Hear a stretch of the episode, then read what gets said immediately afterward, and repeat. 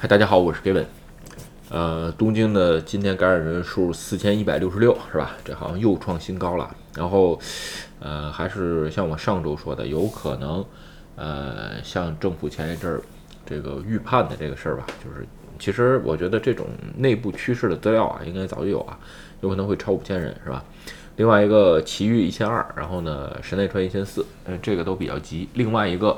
呃，福岛是吧？这个也加入这个蔓延防治法。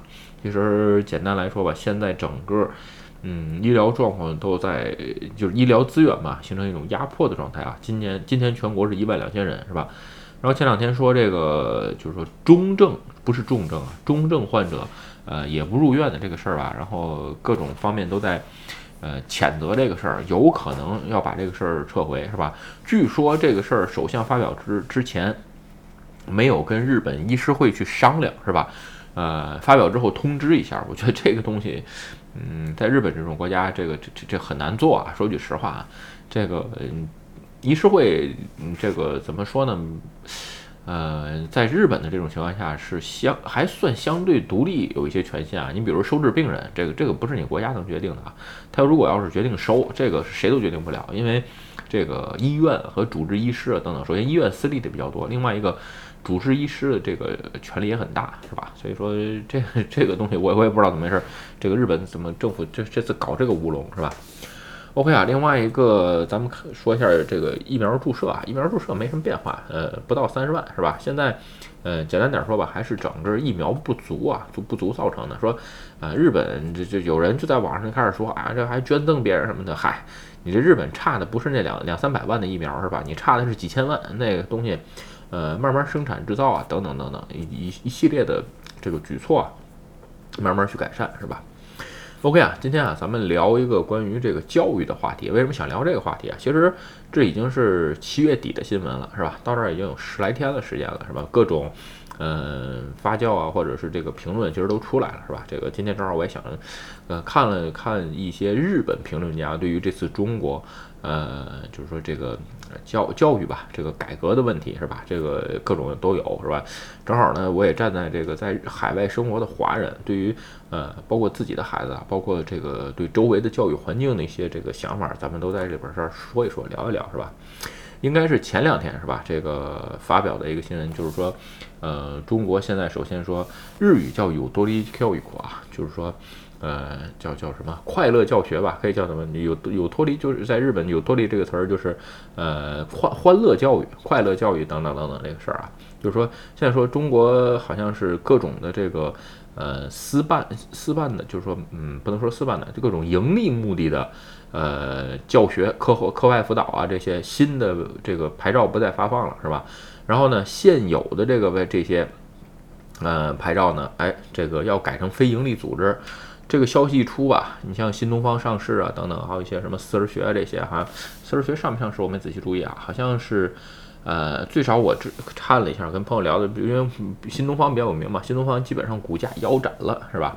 然后呢，在这里边又出现就很多的问题。然后呢，就是说，呃，正好在这边的华人挺多啊。其实华人在海外啊，说句实话，呃，关心的问题跟在国内生活关心问题差不多，也是呃房子、孩子、孩子的教育还有医疗等等啊。因为日本这个地方吧，医疗不用太考虑，是吧？所以呢，至于说房子呢，也不用太考虑，利率很低。就是更关心、花时间更多的，基本上是孩子教育。所以说，你看在海外的华人，基本上。呃，还是走精英制教育这一套啊？为什么？因为咱们父母是这么传承下来的。当然，你说我这种属于极少数，是吧？所以说现在这一次发表的这个产生的影响吧，咱们就不多说啊。就是说，这个国内应该有很多很多人都说过了。你比如说，呃，现在所有的教育产业股，是吧？还有这个教育的这些投资都停了。然后据说前一阵闹得比较凶的就是。那各种转发不知道真的，我也没仔细看。就是说，很多公司就就直接就解散了，因为就是说没有出路。首先，你要变成非盈利组织，这年头谁不是想赚钱，对不对？包括一些教育产业拿了风投人的钱，是吧？这目的也是为了呃上市、风投等等等等，是吧？所以说，站在呃外，就是说海外的这些媒体啊，就是说最最少站在日本吧这个角度，就一些评论家角度去看，其实嗯，简单点说吧，第一点吧，就是说现在要这个减负是吧？这个教育的这个支出其实占到家庭很大的一部分，就是说。嗯，很多这个上面都报道过啊，就是说一般的教育有可能说在国内啊，你孩子上学啊之类的，每个月有可能支付出一万人民币，不包不而不仅仅说是，嗯，就是说为了考升学考试，还有一些兴趣小组啊等等等等，是吧？这个我记得，这个我周围的孩这个朋友，国内朋友的孩子啊，学跳舞的，学跆拳道的，学什么乐器的。等等等等，至于说英语、语数外这些就更没更别算啊，这都是这都这都是非学不可。好像从幼儿园就开始学英语，是吧？这个很多啊。所以说，在这个时间点上来看呢，哎，就禁止这种就是说，呃，就是课外辅导班儿，最少最少是课外辅导班儿，包括你比如像新东方受影响特别大。就是至于说今后新东方何去何从，说句实话，我也挺关心。为什么？你这个包括俞敏洪啊，这都是我比较喜欢的中国的这一代创业者啊，所以说。呃，也是比较关注，所以说呢，现在有一些这个呃不安的吧，但是在日本这边，这个这这边就就觉得是首先要解决的是呃教育的巨大支出的问题，是吧？教育其实说支出多了，你在其他方面消费就就比较少，比如说普通的消费啊，包括娱乐啊，对吧？这是一，然后呢，另外一个。也是对少子化的这个事儿，是吧？就是说，因为现在养孩子的成本太大了，所以说，呃，有可能中国政府希望通过这个减少教育费用的这个支出，是吧？增增加人们这个就是说生育这生育的这个。就是生第三个、第二这第二个、第三个孩子这个信心是吧？其实，在这一点来看吧，我觉得初衷其实也挺好，是吧？包括这个很多方面都是。现在就是说养孩子成本太大，是吧？但是呢，其实很多人也担心有些问题啊。你比如说，嗯，就是说现在考试制度你不改，对吧？把高考制度你不改，你只是把教育这一过程改完了，最后造成什么？要造成一个什么结果？嗯，阶级固化。其实。简单点说吧，阶级固化这个事儿吧，我认为早就已经固化了啊。就是说，真的跨越阶级是一个非常非常难的事儿。也就是说，嗯，除此之外，是吧？就是今后有可能会阶级更固化。你比如说，呃，国内像比如说刘强东，是吧？寒门出贵子，这有可能是咱们耳熟能详当中的这个，说近期近几近十几年近几年吧，为数不多的寒门出贵子，真的是从什么？这个一个不知名的小县儿、小县城出来的是吧？你看这这之后基本上很难了。为什么？大部分的这个教育资源啊，在现在都已经是太难太难的平均分配了，是吧？特别像这次改革之后，就是说，其实固化的吧，并不是说，呃，最。这固化的并不是最下面那些，就是只能受基础教育的人啊。我所谓的这个阶级固化，是把一些还有着梦想，是吧？想把自己晋升到，比如说中产阶级，或者说从中产，哎，进往上。这个再晋升一步的这个这个这些人的这个思想啊，这这这个梦想可能打破了，所以说这回才会造造成更多的社会不安。因为就是说，举个简单的例子啊，你比如说咱们，就说我周围的朋友吧，大部分都是在就是天津生活啊，北京、北上广深吧，包括杭州这些生活都都挺都有不错的朋友是吧？然后呢，啊，每月几万块，一年呢，比如说有个几十万人民币的收入啊，那是就是说。五十万以内吧，就就这个，他希望，哎，下一代受够受更好的教育，还能最少能维持现状的这种。相反，现在的这个教育，如果一旦取消了，就说不能不能有课后班了，那考大学是个问题，是吧？因为他们都是走经营路线出来的，本身不是创业者啊，就是说，呃，都是走经营路线出来了，所以说他的认知当中，哎，走经营路线可能是。嗯，风险最小、最保险的一项，所以呢，哎，不停的投入教育，这个给教育里边投钱，所以这个事儿对于他们来说，这次感到了就是说出奇的不安。相反，本来就上不起什么学的人，这回看到了，觉得哦，嗯，反正跟我没关系。如果学校再给补课的话呢，啊，更好，可能更公平一些。所以吧，站在啊海外就是生活的华人这个角度来看吧，就是说，嗯，阶级固化是你在。就是说，中产就是更多的，更更多的阶级固就是不安是中产阶级人，他可能随着这一次教育改革，嗯，今后可能从中产一下掉落到这个，呃，往下掉落，是吧？至于说最上面那一层，基本上你放心，没有什么太大变化。为什么？举个简单例子啊，这个他禁止上各种教育班，是吧？但是呢，哎，你请家教没问题，老师来家里上课总行吧？对吧？这你管不了吧？一对一，只要我花得起钱，对吧？这是一个。另外一个就是说。